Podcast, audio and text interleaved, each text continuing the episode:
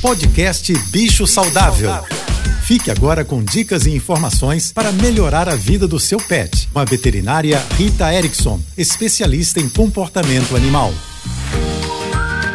Olá a todos, espero que estejam bem. Como no dia 1 de outubro foi o dia do idoso, ontem eu falei um pouquinho sobre os cães e gatos idosos. E hoje eu vou levantar algumas outras considerações por aqui. Um dos primeiros cuidados que a gente deve ter é na forma com que a gente pega eles no colo, faz carinho e manipula na hora do banho, por exemplo. Da mesma maneira que a gente toma mais cuidado na hora de dar aquele abraço apertado num idoso humano, a gente também precisa tomar esse cuidado com os cães cães e gatos. Eu vejo com muita frequência as pessoas fazendo aquele mesmo tipo de carinho que é mais forte, especialmente num cão grande, dando tapinhas que são carinhosos, mas que para eles pode ser doloroso. Os cães e gatos não demonstram que estão mais frágeis. A gente precisa ficar bastante atento e tomar um cuidado extra para não fazer com que eles sintam dor sem que esse seja nosso objetivo. Sem querer, é claro. Se você quer saber mais sobre cães e gatos, me siga no Instagram, ritaerickson.veterinário veterinária. Um beijo e até amanhã.